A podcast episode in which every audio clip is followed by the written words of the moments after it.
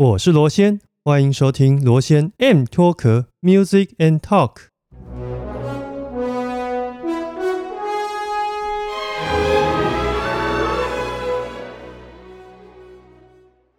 Hello，各位 M 脱壳的听众，大家好，我是主持人罗先。已经快两个月的时间不见了，这两个月呢，嗯，因为有发生一些状况，我觉得这个所谓的水逆这件事啊，在我身上就是。整个十月是，呃，充满着水逆的一个月，所以说实在也没有太多的心情，就是可以来坐下来好好规划录音这样子。所以我觉得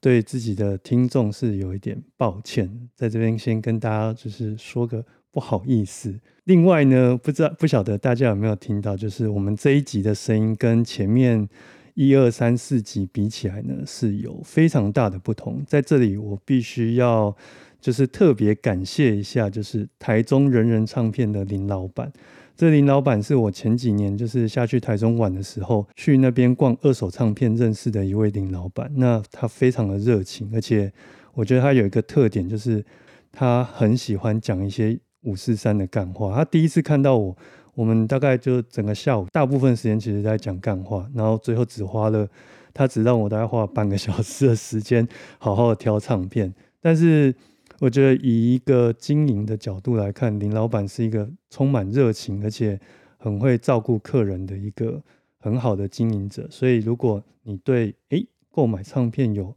到现在都还有一点兴趣的话，他那边的二手唱片是非常有吸引力，而且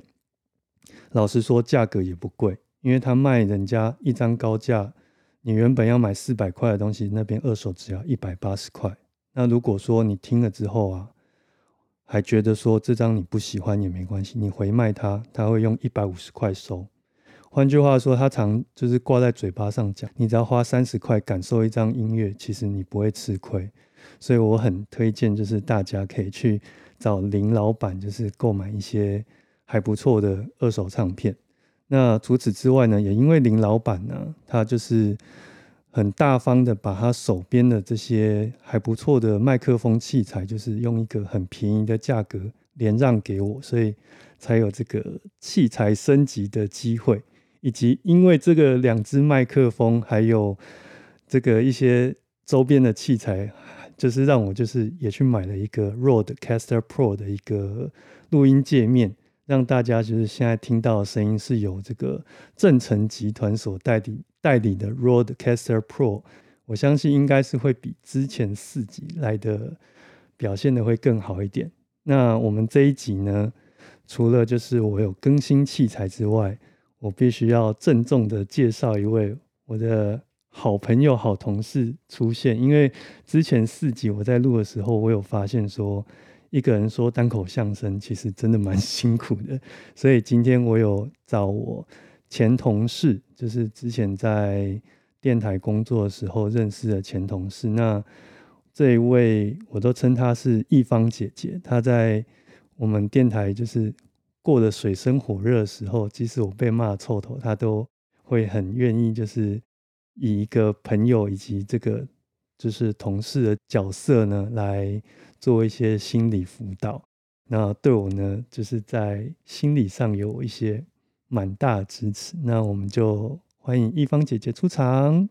Hello，大家好，罗先好，我是一方姐姐啊。原来罗先我在你心中是这样子的地位，是一个心理辅导的角色，而且就是 都会给我一些工作上一些蛮中肯的建议。谢谢谢谢，很高兴我们曾经彼此一起走过一段。对啊，那因为有这个关系，就是其实我们从那时候工作到现在，就是维持一个不错的关系，所以我就想说，他也可以来 帮助我一起来经营这个 Podcast 的频道，就是可以增加一些不同的观点跟一些不同的想法，在节目当中激荡出一些火花。嗯嗯，是我的荣幸，而且今天就像我先刚刚讲的是啊，他的新装备上场啊，很。就是很开心可以来试这样一个很高档的 podcast 的相关的设备，然后为我的广播人生看可不可以再开启新的篇章呢？我呢，其实也常就是鼓励一方姐姐，就是说，因为我觉得她的就是广播训练的基础非常好，所以开一个 podcast 绝对是可以旗开得胜。好，我们先看看今天我跟 罗先激荡的火花，看看听众朋友赏不赏脸好了。嗯，哎，一方姐姐，美国总统大选才刚告一段落嘛？是啊。开票那一天，你有有来看这个开票的过程吗？嗯，我们家的话是还好，我们就大概稍微会看一下，因为我们觉得说，反正我们毕竟。虽然台湾是跟美美国的关系非常的密切，但是毕竟还是算是他国事务，所以后来知道说哦，好，川普可能就大势已去，然后拜登呃上任的时候呢，是会觉得说，好吧，那台湾就是要自立自强啊。因为我们今天录音的时间是二零二零年的十一月十一号，那根据媒体的报道，是拜登已经。笃定是当选，是，可是好像是要中央选举委员会这样的一个机构去认证，嗯，对他才会是真的是当选嘛？那我其实我觉得，因为开票那一天呢，我早上六点就起来，你这么关注哦？其实应该这么说啦，就是之所以早上六点起来，是因为我那一天买了一张记忆卡，然后，然后。那个货运已经运到我指定的那个便利超商，再加上我买这台新的机器，所以我就迫不及待的，就是要去拿那张记忆卡来试机器。所以这这才是我真的早上起来的原因。不过早上六点起来去领完那个记忆卡之后，我就睡不着了。范奇斐他们不是有就是线上直播吗？然后就开始看看看，然后一看就那一天休假，所以我一看就看到下午一点，中间都没断过。因为我觉得其实蛮有趣的，就是因为这一次总统大选，它不是台湾自己选，可是台湾我们台湾人有一个蛮有趣的现象，就是好像都自己在选一样，然后甚至于就是好像身旁的一些朋友如果有在关心，会觉得说你没有选边站就是怎么样怎么样。嗯，以一个大国的角度来看，我不认为就是说。因为某一个人当选了，整个局势会因此改变。因为美中的对峙，其实就算是拜登上来，我也认为他这个大局已定的时候，不会因为拜登的片面的一些作为，然后去改变美国国内的整个一个情势。所以，拜登的当选其实并不是这么严重的事情啦。你是觉得说，呃，不管怎么样，在美国境内，呃，哪一个候选人上上任？哦，他们反中或者是对抗中国的这个浪潮是已经不可抵挡。对，只是说力道本来是川普可能是下一百分，那拜登上来 maybe 就是变八十五分。嗯，可是并不会因为这样子就是把他整个对抗的力道所所抵消掉。这其实我觉得以一个国家的事物来看，并不会因为某一个人或两个人。尤其是这种大国，这个这个论调在台湾身上就可能比较不适用，因为我们算相对是人口比较小，然后影响力比较小的一个国家。嗯，不正常的国家，不正常的国家。对，那其实我觉得二零二零年有一个有趣的现象，就是其实疫情出来之前，川普的选情在年初的时候是是蛮乐观的。那因为疫情的关系，就是中间有产生一些变化，使得川普在中间的过程越选越辛苦。除此之外呢，二零二零我觉得还有一件事情是，一般人如果他不听音乐的话，比较容易忽略的，就是许许多多的音乐会都取消了。对，台湾以外的地区啦，台湾当然是前前几个月是取消的相当多。对啊，台湾也是因为之前有一个演奏家发生一些状况，取消了一部分的音乐会，可是。到了七八月之后，渐渐又明朗化，所以我觉得能够生活在台湾，如果是喜欢艺文活动或是体育活动，是相对是比较幸运的。另外呢，今年比较特别是二零二零年呢，它是贝多芬的这个两百五十周年的名单。是啊，对，这个在古典音乐界是一个 big event，因为大家都要靠这个赚钱。对啊。就是我觉得外国很多音乐家一定觉得超衰的，本来可以趁这个机会有很多很多演出，可以可以要不管是赚一笔啊，或者是好好的秀一下自己，可是很多音乐会几乎都取消掉了。其实从二零一九年甚至一八年底开始，有一些唱片公司或是艺文活动表演，他会把计划拨一部分的精力放在贝多芬的曲目身上。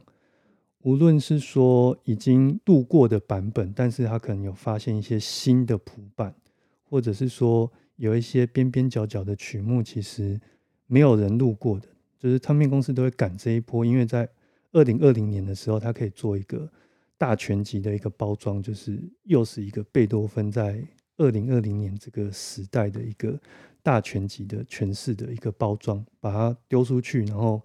好好的赚一波。可是。因为疫情的关系，很多事情其实都因此而 delay 了，或是说没有办法如他们所计划的那样子的执行。对，嗯，对。那其实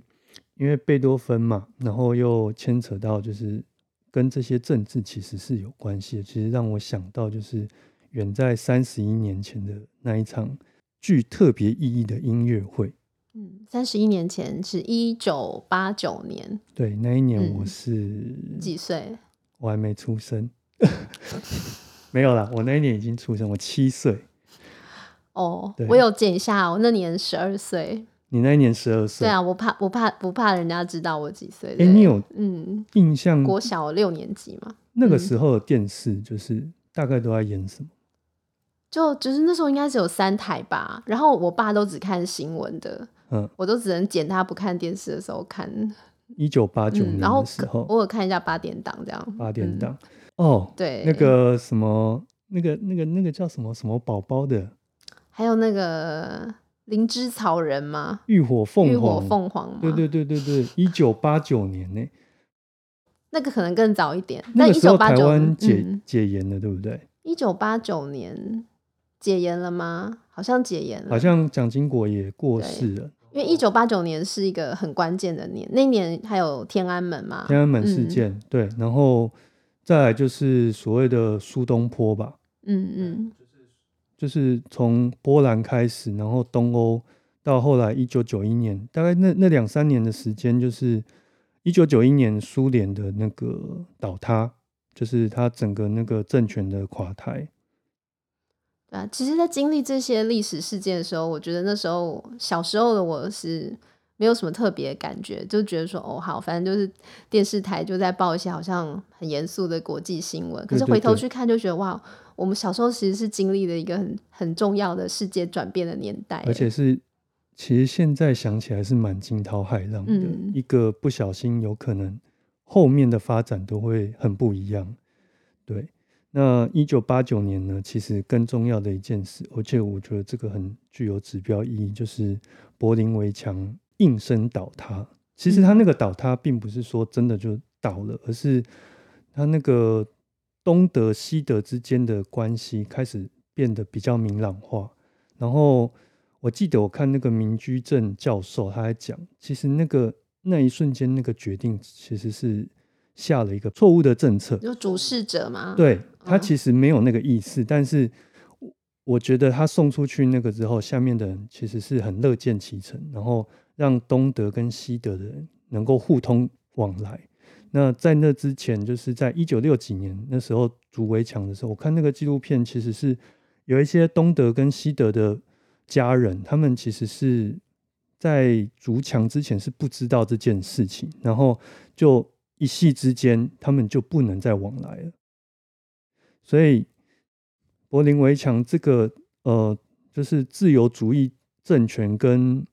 这个极权主义政权之间的那个对抗，它其实是在柏林围墙这个点上面，就是作为一个表现。呃，一九八九年柏林围墙所谓倒塌之后呢，我们都知道，就是伯恩斯坦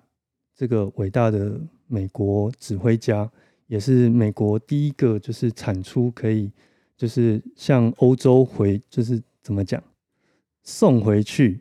对，展现他们美国，我们美国人也很厉害，我们也会呃出产有厉害的音乐家的。对，他是 美国，就是美洲地区，就是送回去欧洲，告诉欧洲人说，我们也可以产出这么厉害的指挥家的一个指标性的意义。那他运用了他的整个政治上以及他的艺术上的一些地位。然后在十二月二十五号这一天，就是办了一场柏林围墙倒塌的音乐会。十二月二十五号，我觉得还蛮特别，是圣诞节。圣诞节应该也是有特别选这一天吗？这个对基督教国家或是基督徒来说，就是一个很特别的一天，所以他选这一天，我相信是有很具备指标性的意义。而且它里面，嗯，其实有蛮多关于这张，呃，这个你要关于这个演出有很多点，我们都可以来跟大家分享，对不对？嗯。那其中就包括最有名的就是，呃，伯恩斯坦他片面的，就是把在德，呃，哦，我们应该就是从头再介绍一下这场音乐会，因为他其实是在柏林的一个音乐厅里面，然后演出贝多芬的第九号交响曲。这个交响曲我们过去都知道说它有个副标题叫合唱，因为在第四乐章，贝多芬就是前无古人把合唱团放进了呃交响乐曲里面，然后。就是歌颂出四海皆兄弟的这样一个精神，它有一个 title 叫做《快乐颂》。伯恩斯坦呢，他片面呢把“快乐颂”就是德文的那个“快乐”这个字，就是改成“自由颂”。在这个历史的时刻当下，就是演出这场音乐会。那我看那个伯恩斯坦他自己在讲这件事，他其实是蛮蛮自豪的。他说，就是说。就算是贝多芬本人知道这件事，他一一定会给我们祝福，因为这个历史的时刻是独一无二的，那一个 moment 是不一样的。我看到一个资料，好像讲说，其实贝多芬最早在呃创作这首作品的时候，他也有想要用自由颂。这样子的歌词，嗯，只是后来又再改成我们后来知道的《欢乐颂》。欢乐颂，快乐颂。所以反而其实伯恩斯坦不是改，他反而是再回到回推到贝多芬最开始他的意念，说不定。某种程度上来说，或许可以这么说。嗯嗯。那这一场音乐会它很特别，就是说管弦乐团以及合唱团的部分呢，它其实是集结了，就是东西方。就是应该说以欧以欧洲为中心，就是包含了苏联这边当时的苏联的管弦乐团，然后德国东德、西德的管弦乐团，以及这个法国，然后英国还有美国的纽约爱乐等六大管弦乐团的团员去组成一个临时的呃组合，二德发美。二德发感觉要背那个历史的那个几国联军，感觉像八国联军的那个。可是其实这些人就是当年八国联军的成员嘛。所以现在来一个大和解就对。对，大和解。可是我觉得他其实是想要表达一个意思，是说不管你是哪一个政治阵营的人，你都可以参与这样子一个盛会，那表达出一个人类在当时时空背景下的一个大和解的一个场面。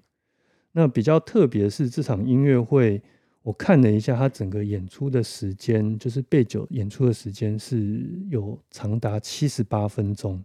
是算是相对来说，就贝九来讲是比较长的版本。对，因为一般其实当初 CD 在建制它那个时长的时候，卡拉扬是建议是至少要能够装入一首贝九，而且那个版本好像是他自己的版本。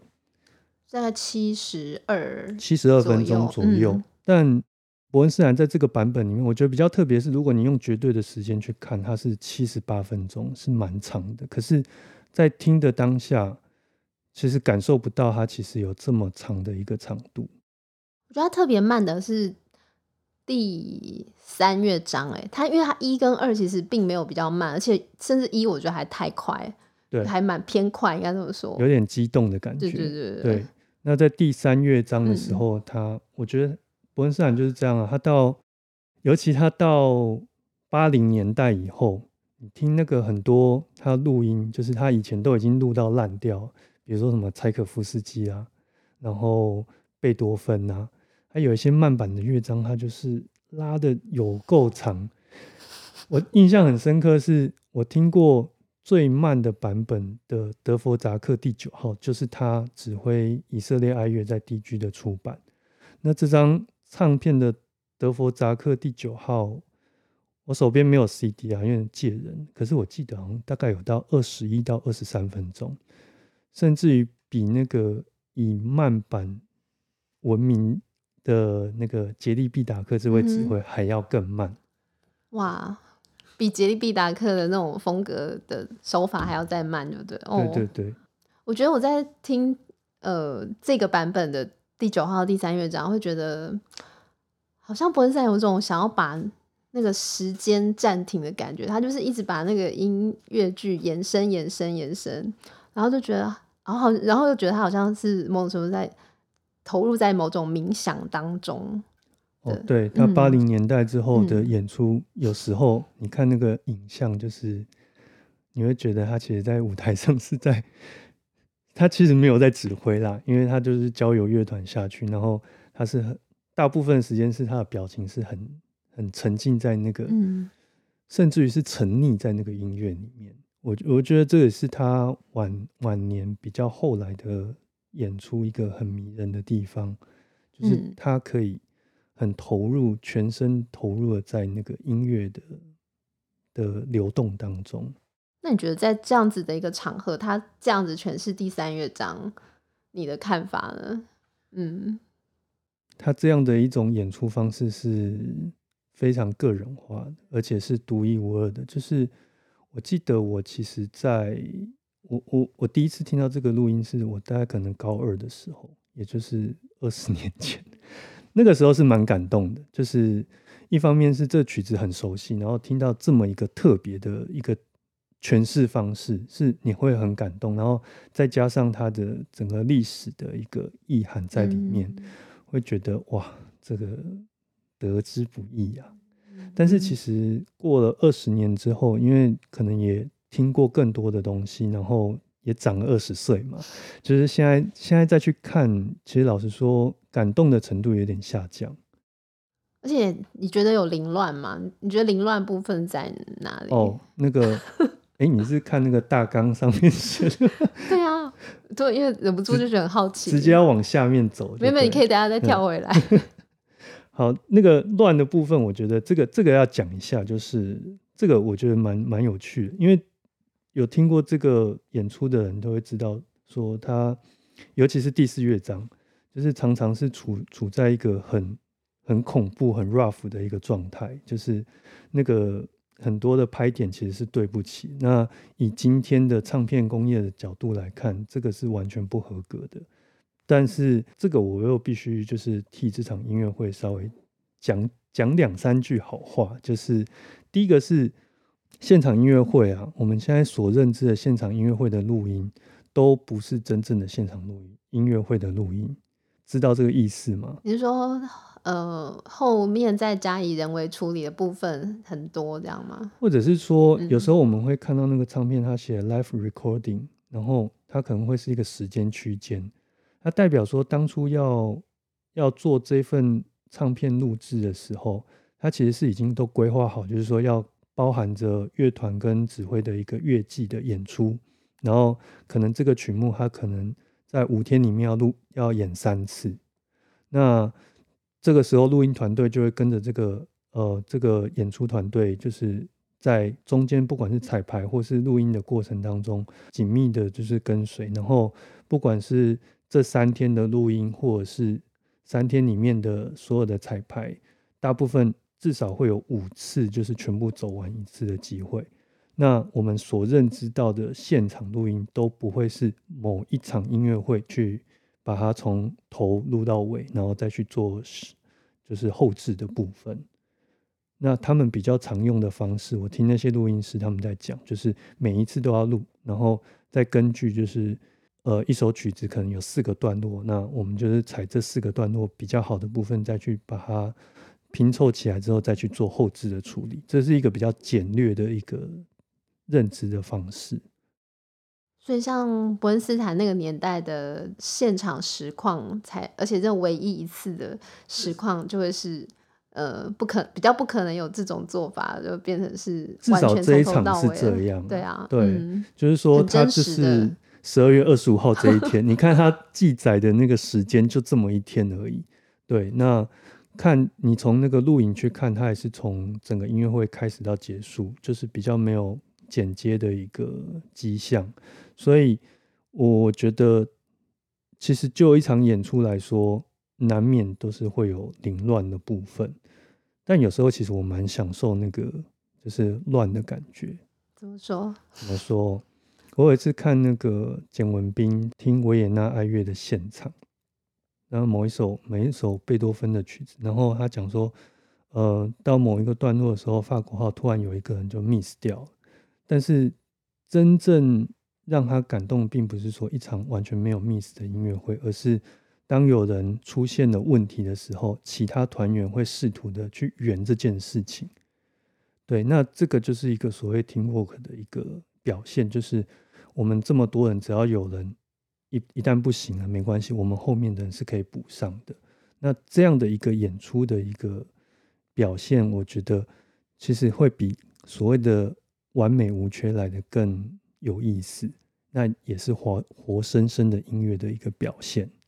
嗯，我觉得《背九》这首曲子，基本上你去找版本，真的是成千上万有。各式各样，可是这个版本让我觉得，呃，最特别当然就是说，第一个他是把《欢乐颂》改成自由颂嘛，然后还有，我觉得我在听的时候会感觉到说，哎，它其实是有一种现场的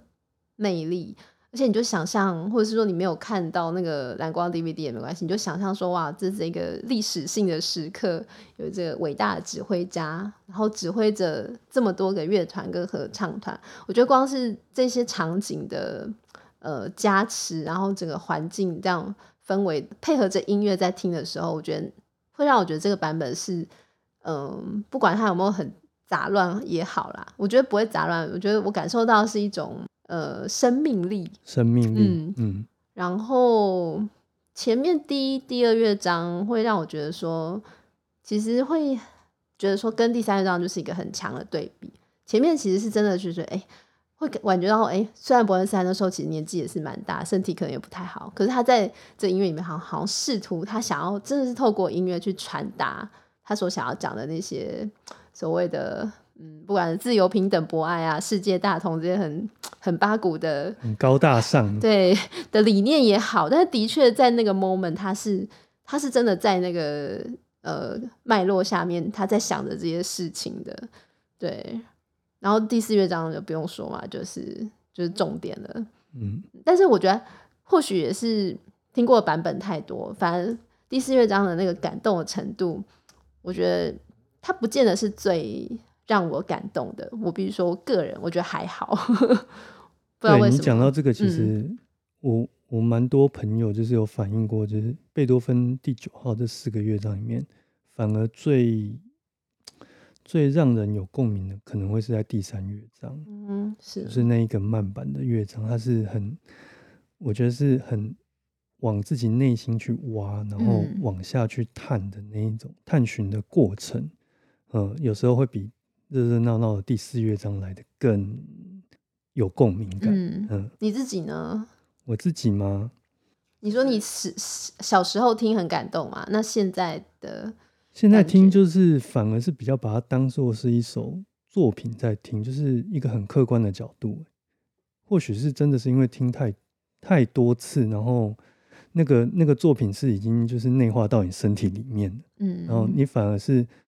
像应该说我啦，我反而是很容易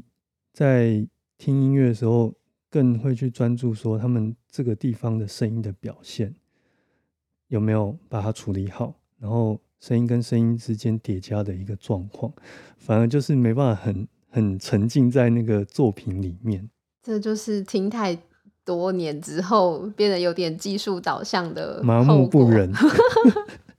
不过讲到背九这个曲目，我觉得我们再延伸一下，就是一九八九年这个是柏林围墙倒塌的一个一个纪念音乐会嘛。那另外还有一场演出，就是很令人印象深刻，就是一九五一年，它这个是拜鲁特音乐节的开幕音乐会。那这个演出之所以特别，是因为拜鲁特音乐节大部分的时间都是演出华格纳的作品比较多。包含了他的越剧《尼贝龙指环》，或是他其他的歌剧作品。呃，因为二次世界大战的关系，所以拜鲁特音乐节就是关闭了。从一九四四五年一直到一九五零年都没有演出的。在一九五一年的时候，由这个德国指挥家福特万格勒指挥拜鲁特音乐节节庆管弦乐团，就是重新开幕，然后呃演出的这场音乐会，它不仅是众星云集，就是包含了呃著名的女高音舒瓦兹可夫，然后还有呃很很有名的那个 Eldman 这个男低音，那再加上就是他当时。具有这个二战结束之后一个反战的一个思维在里面。那这一场音乐会也被就是后人就是形容成是一个神一般的演出。嗯，这版本蛮有名的，因为就像刚刚罗先讲是，呃，少数应该是唯一没有演华格纳的，而且是演了别的作曲家的曲目。那唯有贝多芬。也贝多芬才会让华格纳心服口服，我自己个人是觉得这样。对啊，因为把贝多芬当神在看待啊。对你演别的作曲家，可能华格纳在那个地下有知可能不爽，但是演贝多芬他应该无话可说。不过回到这场演出，为什么会一起相提并论？是因为因为福特万格勒就是如果有有听过他演出的人都知道，说他其实也是一个蛮人来疯的人。而且他对于速度的那个变化，就是，呃，也许他彩排的时候这边是很快的，可是他神来一笔，他就突然又变了一个速度，然后加速、减速，然后突然音量增加，他是在现场就是及时的在在控制的这些乐团的团员，跟现在的这种就是我们在彩排的时候讲好就讲好的一个一个比较通用的习惯是很不一样的。那这也反映的就是在二十世纪中叶以前的这个指挥的一个普遍的一种风格的状态。那福特万格勒是一个很指标性的人。那这场演出其实，如果你就就是就整个乐团的那个整齐性来看，也是蛮蛮就是堪忧的。堪忧，就是他还也是有很多地方是很凌乱杂乱，跟伯恩斯坦是很像。可是这场演出并没有因为这样子，就是让人家觉得他是不值得一听的，反而因为那个福特万格勒关系，他有更多的生命的表现在里面。那时候的团员，嗯，福特万格勒底下团员应该是更厉害吧？他们要完全很当机立断的去配合指挥，我觉得这点是。哦，如果可以做到，呃，录音里面那样，其实我觉得已经蛮厉害的，是蛮恐怖的。而且 我有听说，就是柏林爱乐一个蛮蛮有趣的故事，就是那个新进团员，就是就是问那个老老团员说：“哎，这个这个我我跟不进去，哎，就是指挥家的那个应该是福特万格了，那个他的拍点我跟不进去。”然后。那个老团员就转头过来跟他说：“你就看他手到第几颗扣子的时候就下去就对了。”真的假的？就是因为那个时候其实对于指挥的那个拍点不像今天要求的那么精确，很多东西是蛮你必须要心领神会的。呃，我觉得这也是跟世代的那个演奏的需需要跟他的技术的那个是不太一样，所以。那个时候的表现就很多的是很即兴，然后突然神来一笔的东西。那以今天的角度来说，这样的东西你要在现场演出并不是不可以，但是相对来说就需要的是一个很稳定，然后 stable，甚至于就是让我们很 peace 的在舞台上上去之后，很安全的把走完这些东西。那我相信这个其实是不同世代的。演出观念的不同了，他彼此之间并没有对错。嗯，所以大家或许可以就呃比较一下这个一九五一年的拜鲁特音乐节的备酒啊，这个也是跟我们今天的主题的自由颂的版本呃一样，是一刀未剪的真正的实况录音来比较看看这样子。好，那我们就是回到就是伯恩斯坦那个一九八九年那个那个录音。其实我从我后来有去找那个影像来看，因为网络上其实不难找到，包含他其实当年是有发行呃 VCD 的版本，在当年那个一九九零年代，什么是 VCD？搞不好有人不知道是什么。是 VCD。VCD 就是在 DVD 出现之前的光碟盘的一种短暂的曾经有过的一个载体，对，对然后它能够记载的的那个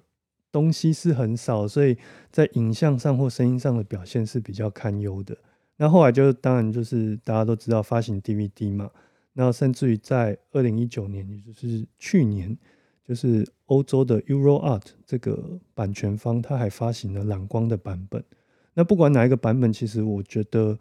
呃，在影像当中有观察到一些蛮有趣的现象是，第一个是它可能为了要就是平衡就是各个种族之间的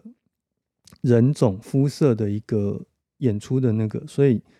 他我从那个团员当中，像吹法国号当中，他是有一位黑人的演奏家。那这个其实在欧洲的管弦乐团里面是真的是很，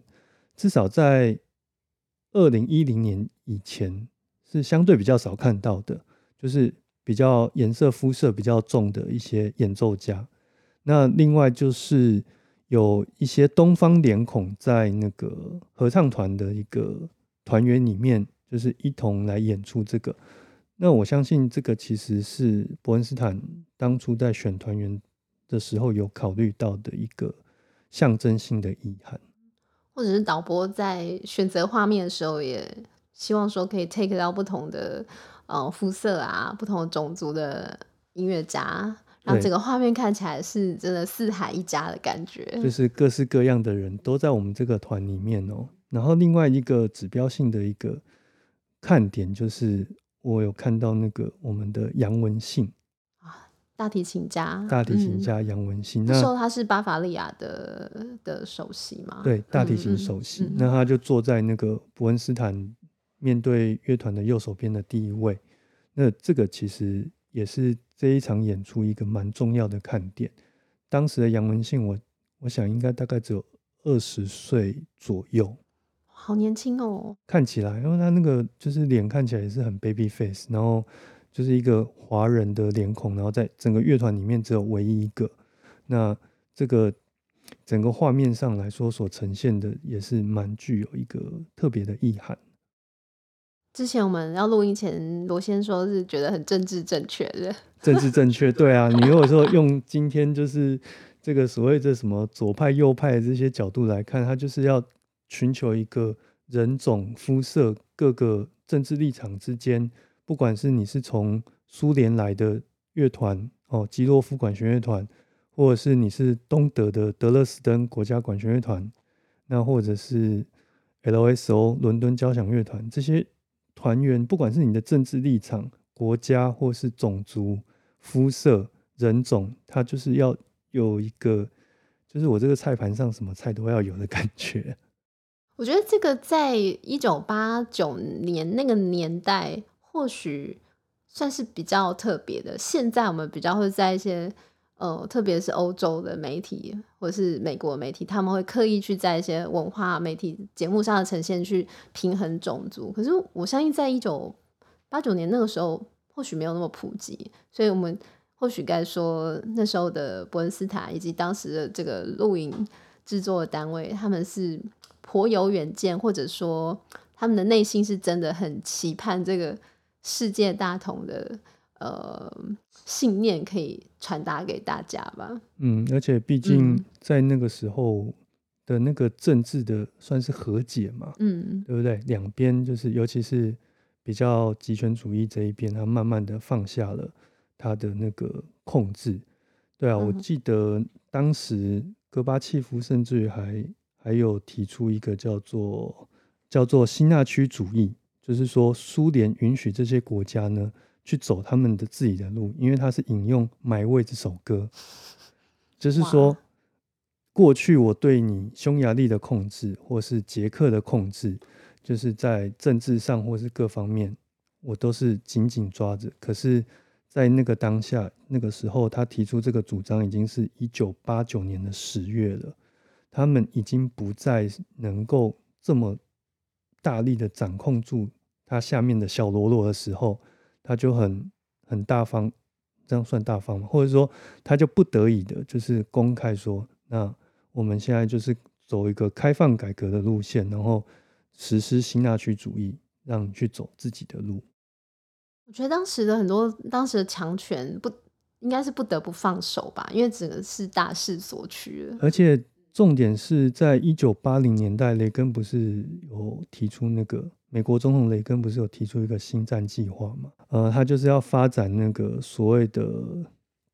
在外太空作战嘛，甚至于你要从外太空能够射射子弹到其他国家去，尤其是苏联嘛。那其实这件事情是对苏联来说是一个蛮大影响，因为开始做军武竞赛，然后两边都开始一直堆钱。可是其实就经济实力来说，苏联在当时已经是呃远远比不上美国。那又为了要撑自己的面子，在军武上面不断不断的在越逐越高，反而是拖累了他整个政权的掌控性。哦，所以。现在想起来，雷根当时的那个星战的演说是极其重要的，也就是推倒整个苏联政权的最后一根稻草。他或许没有想到会是这个结果，但是的确这个部分是造成造成了现在我们看到的事后诸葛的样子。哦，所以事隔三十一年后，我们又来到了一个 世界充满变局的现在。回想起来，对照起来，你觉得？是不是有蛮有意思的？现在各国间的角力。一九八九年的人，大家应该也想想象不到，两千年之后，虽然苏联已经不见了，可是却有另外一个政权就是崛起，取代这个第二霸主的位置。中国，中国啊，对啊，那也是我们台湾就是目前最大的一个敌对国嘛。嗯。我们我们这样讲的时候，有些人可能不没有还不会非常认同啦。不过姑且就先这样子，没关系，他们不认同，他们也不会来听我们节目。对啊，因为嗯，因为我刚刚就想要说，就讲到说，呃，因为我们前面一开始讲到美国总统选举的结果嘛，因为的确有人就是讲到说，嗯，川普上任或者是拜登上任，他们呃，对于这个彼此不同国家之间的角力，会采取不同的态度，呃。川普的力道比较强，那拜登有人说他是多边主义嘛，所以或许呢，他就会比较希望说，用我们大家好好来和平的方式，不要呛来呛去这样子。所以似乎哎，隔了这三十年，我觉得蛮有趣，就是我们似乎又回到了一个诡谲多变。呃，当因为三十年前的时候，好像似乎世界是朝着一个好像世界大同的的方向去前进，可是三十年后会发现，其实。这个世界，这个社会问题还是很多，很多无法解决的状况，这样子。而且问题的表现的方式又不太一样，因为现在又有网际网络嘛。那过去打的资讯战是可能是在新闻上面，那现在的资讯战是全民参战，在网络上你随时都可以看到一些假讯息，那你随时都是在 involve 在这其中的一环。想起来，好像一九八九年代那个时候的人们比较单纯哦。现在我们大家都变得太复杂了。就是 科技始终来自于人性嘛。那我们会会如何运用这些科技，其实也也反映着我们其实内心里面所想的事情。所以贝多芬的音乐在这里又代表着什么？你觉得像今年二二零二零年？贝多芬年，就其实我觉得是一个蛮特别、蛮巧合。为什么今年我们又遇到了这个武汉肺炎，然后又遇到了贝多芬？嗯，或许贝多芬在今年过生日，对我们来讲其实是一个很大的启发吧。呃，我觉得应该这么说，就是二零二零年其实是人类整个重启的一年，也是正式迈进、迈入二十一世纪的一年。所以前面都不是，前面就是个暖身啊，就像你看，在二十世纪的时候，上一个世纪嘛，二十世纪，人类前二十年也是个暖身，到第二次世界大战之后，才是真的进入了整个二十世纪的主轴。所以其实每一个世纪的前二十年，大家也在重新适应一个新的一个状态。那所以我会认为，二零二零年发生这么多事，就是其实是为了整个二十一世纪。接下来下一个阶段的一个暖身，对，然后或许就有一场大战之类的吧，或许 然后大战就会促进人类的进步，或者是大战就全部重来啊，有钱人没有钱都没关系啊，就是一切重新 reset。对，啊，你反而是没有钱的人他没差，那我们还是听音乐好了。听音乐就好了。对，听音乐，不管怎么样，我们都有贝多芬可以听。好了，那今天就聊到这边。今天很谢谢一方姐姐，就是谢谢罗先，拔刀相助。谢谢听众朋友，如果你还听到现在的话，非常感谢你，好，那我们今天节目就到此为止。拜拜，下次见喽拜拜。